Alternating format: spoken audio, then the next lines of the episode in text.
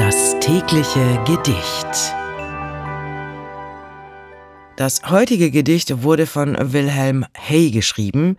Es entstand 1833 und wurde erst viele Jahre später im Jahr 1920 veröffentlicht. Das Gedicht trägt den Titel Kind und Buch.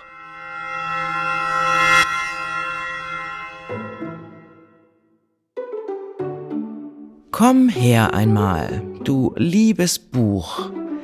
Sie sagen immer, du bist so klug. Mein Vater und Mutter, die wollen gerne, dass ich was Gutes von dir lerne. Drum will ich dich halten an mein Ohr. Nun sag mir all deine Sachen vor. Was ist denn das für ein Eigensinn? Und siehst du nicht, dass ich eilig bin? Möchte gern spielen und springen herum. Und bleibst du immer so stumm und dumm? Geh, garstiges Buch, du ärgerst mich. Dort in die Ecke werf ich dich.